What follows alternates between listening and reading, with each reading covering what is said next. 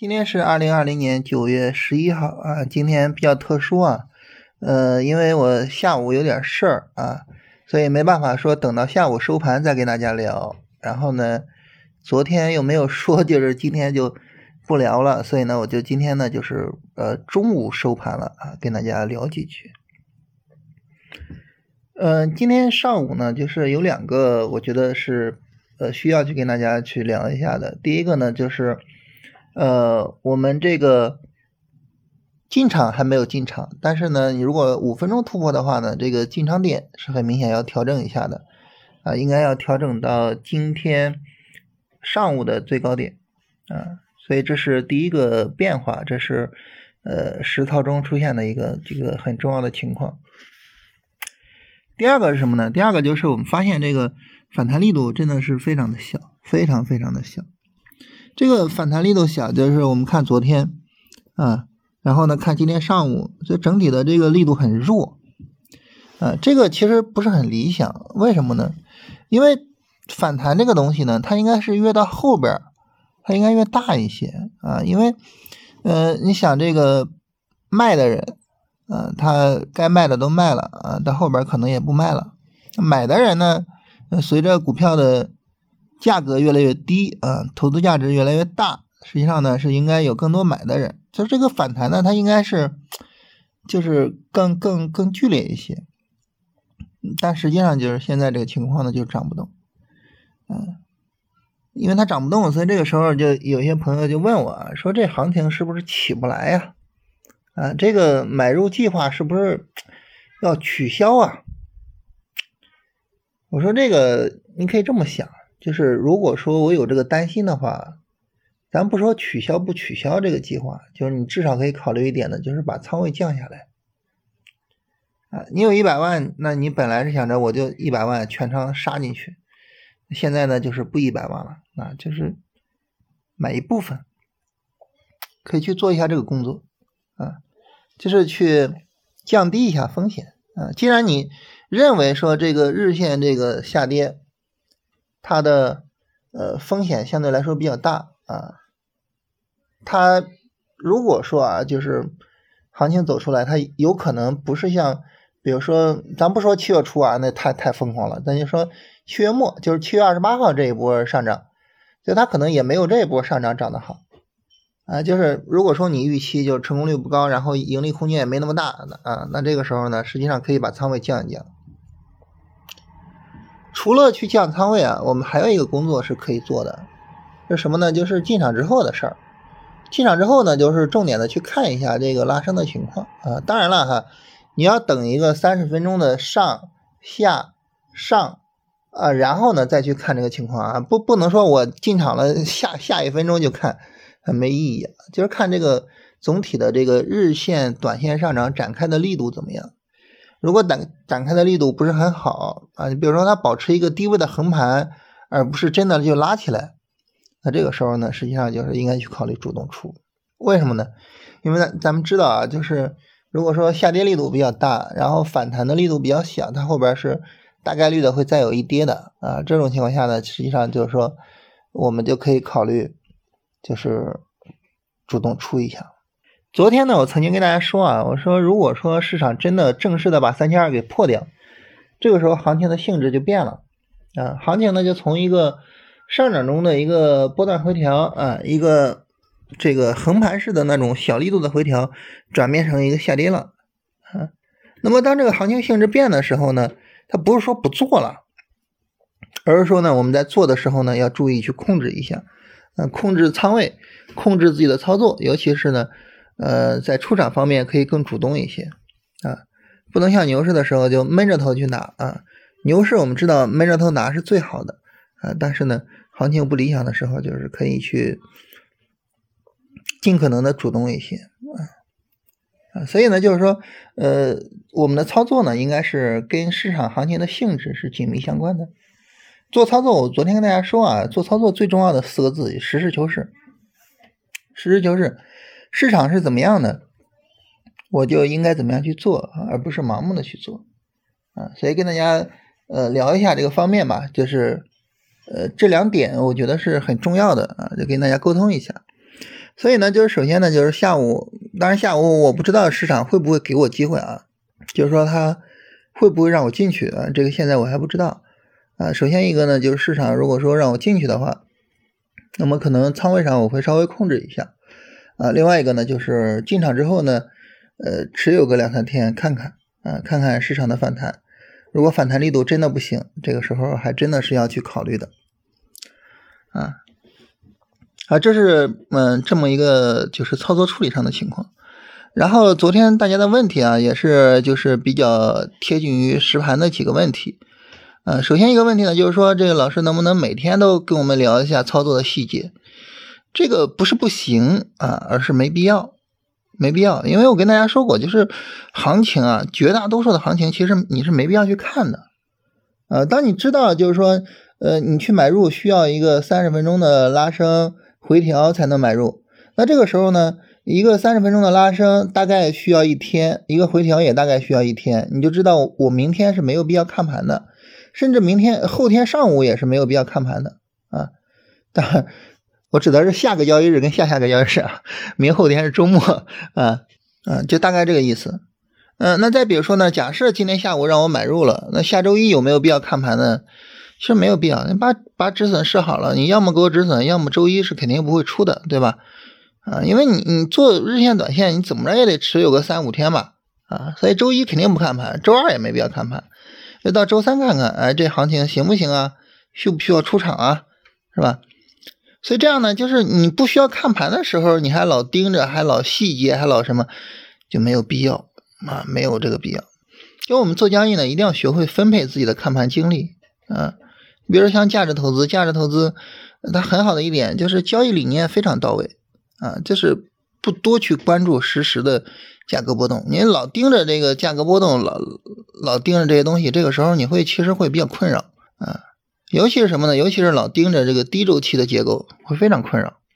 你比如说那个去去盯一分钟顶背离、底背离什么的，你一天里边啊，这一分钟背离可能就出现好几个，你真的特别难受。你你会忍不住的去点鼠标，而你一旦忍不住去点鼠标，这个时候你发现这十有八九是错的啊。所以对我们来说，这个就是非常重要这个问题。学会什么呢？学会不看盘，学会去分配自己的看盘精力，啊，就让自己能够舒服一些，啊。然后这朋友还问啊，说这个突破进场啊，突破进场，我们是使用什么高点进啊？三十分钟啊，还是日线，还是五分钟啊？这个我昨天跟大家说过啊，一般我是跨一个级别，你比如说日线的机会，那就五分钟去进；周线的机会呢，就三十分钟去进。啊，就诸如此类的，呃，当你跨一个机会之后呢，那么你能够很好的去平衡行情的稳定性和你的止损幅度。啊，你说我日线一个回调，然后呢向上突破日线高点，我进场啊，就比如说现在我进场啊，然后呢我就突破日线的前面的高点，我的天呐，那你这个时候就是说你的盈利空间还有多少呢？它真的让你突破进去了，你的盈利空间还有多大？肯定不能这样，是吧？就是在设计进场条件的时候，我们要考虑两点。第一个呢，就是不要太频繁啊，就是它要有一定的稳定性啊。比如说，为什么呃昨天五分钟那种背离，然后我不是背离在底部进呢？就是稳定性不够好啊。第二个呢，就是你的止损空间你要去控制一下。为什么不使用三十分钟突破进？止损空间不好控制。为什么不使用日线？止损空间太大了，你这完全都没有盈利空间了，这做啥呀？是吧？所以这是我觉得比较重要的，就是很值得我们去思考的，就是我的进场位，它能不能帮助我去获得一个很好的稳定性？我的进场位能不能把止损空间控制好？我觉得很值得我们去思考。呃，然后呢，还有朋友问说，这个 ETF 啊，就比如说我买 ETF，买 ETF，那为什么不直接去呃这个做？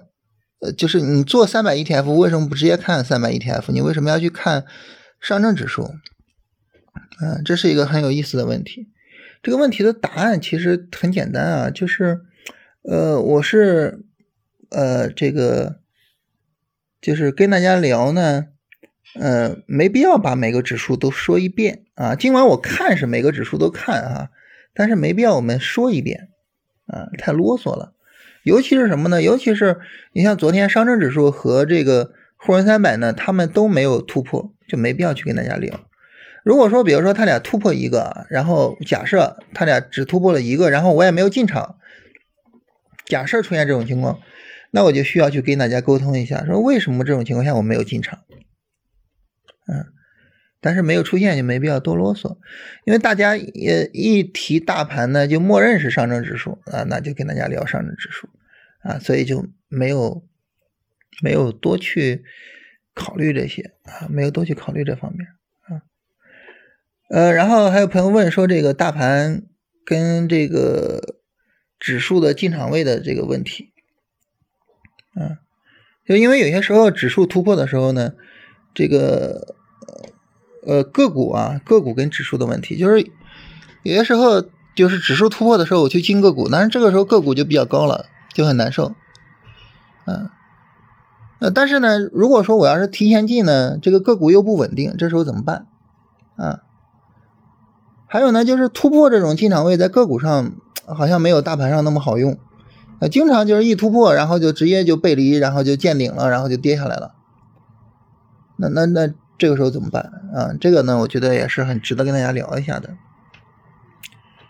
首先第一点，就突破这个条件呢，它应该是回调很充分了之后去使用，啊，很多时候就是突破就见顶这个事儿呢，它经常发生在上涨过程中。嗯，那你不要在上涨的时候去使用它，嗯，包括什么呢？包括这个低级别上涨的过程中，啊，就发现这个低级别已经走了好几波了，然后呢再去进，那那肯定是不行的，是吧？所以它应该是在低位进，就是第一次完成向上突破去做，啊，这是第一个。第二个呢，就是我们既然知道指数比较稳定，这个时候呢，我们就可以去看个股的情况。如果说个股呢也是比较紧跟着指数的，就是尤其是那些白马呀什么的，其实你完全可以使用指数的进场位，就是不使用个股的进场位，完全可以啊，因为他们是紧跟着指数的嘛。但如果说呢，你发现这个个股呢它的稳定性，嗯，就是不如大盘，同时呢它也不跟着大盘去走，我没办法使用大盘的进场位，那这个时候怎么办呢？这个时候的重点就在于你是不是真的认可。这个股票以及它的这次回调，认可股票当然指的就是股票的基本面了。认可这个回调，就是说这次回调我是要做的。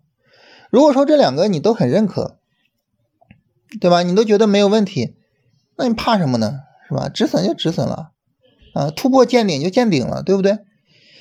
嗯，你说谁做交易没有被止损过？就是咱们所有人，谁做交易没有被止损过？没有任何一个人没有被止损过，对不对？